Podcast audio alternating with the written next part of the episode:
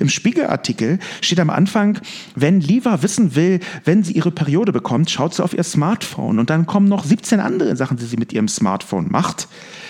Und dann wird gesagt, ganz zum Schluss in dem Ton des Besorgnis, das Smartphone hm, ist die Kommandozentrale ihres Lebens geworden. Aber wer führt eigentlich Kommando? Fragezeichen, Fragezeichen, Fragezeichen.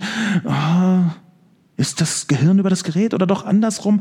Was ist das für ein bizarrer Kram? Das kann man übersetzen in ungefähr, und das ist, taugt auch als Antwort auf 1, 2, 3 Valentino, das kann man ungefähr so sagen, wir sehen heute, wie fatal die Gesellschaft mit Schuhen umgeht, gerade unsere zivilisierte Gesellschaft. Während früher die Menschen barfuß gingen und eine gesunde Hornhaut, eine große Widerstandsfähigkeit entwickelt haben, tragen heute die Leute Schuhe und viele sogar noch Strümpfe. Mehr noch, es gibt Menschen, die haben drei Dutzend Schuhe zu Hause. Es ist wie eine Sucht. Man sieht kaum noch Leute auf der Straße, die keine Schuhe tragen und wenn doch, werden sie komisch angeguckt in der Fußgängerzone. Das ist doch nicht mehr normal. Das ist unnatürlich. Diese Schuhsucht der Gesellschaft, die hat auch physiologische Veränderungen, sage ich Ihnen. Hornhaut ist ein Außenseiterproblem geworden.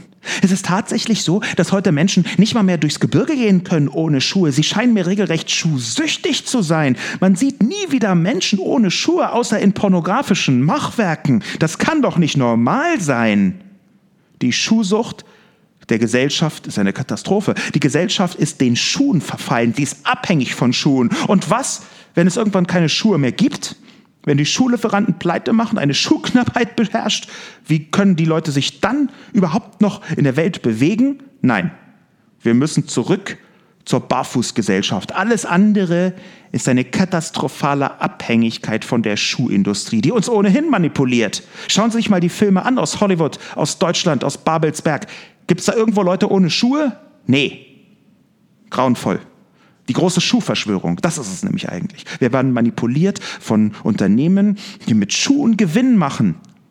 Ganz offen, die verbergen das nicht mal. So gehirngewaschen sind wir durch unsere Schuhindustrie, die weltweit uns in die Köpfe hämmert. Ihr braucht den Schuh, ihr braucht nicht nur einen Schuh, ihr braucht fünf, acht, neun, dreißig Schuhe. Schon Kindern werden Schuhe angezogen. Dabei können sie noch nicht mal laufen.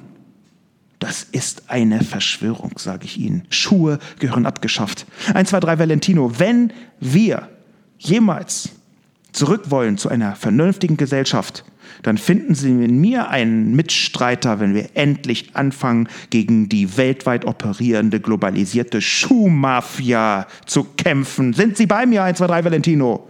Die Jugend ist gefährdet, die Kinder sind gefährdet, alle sind gefährdet.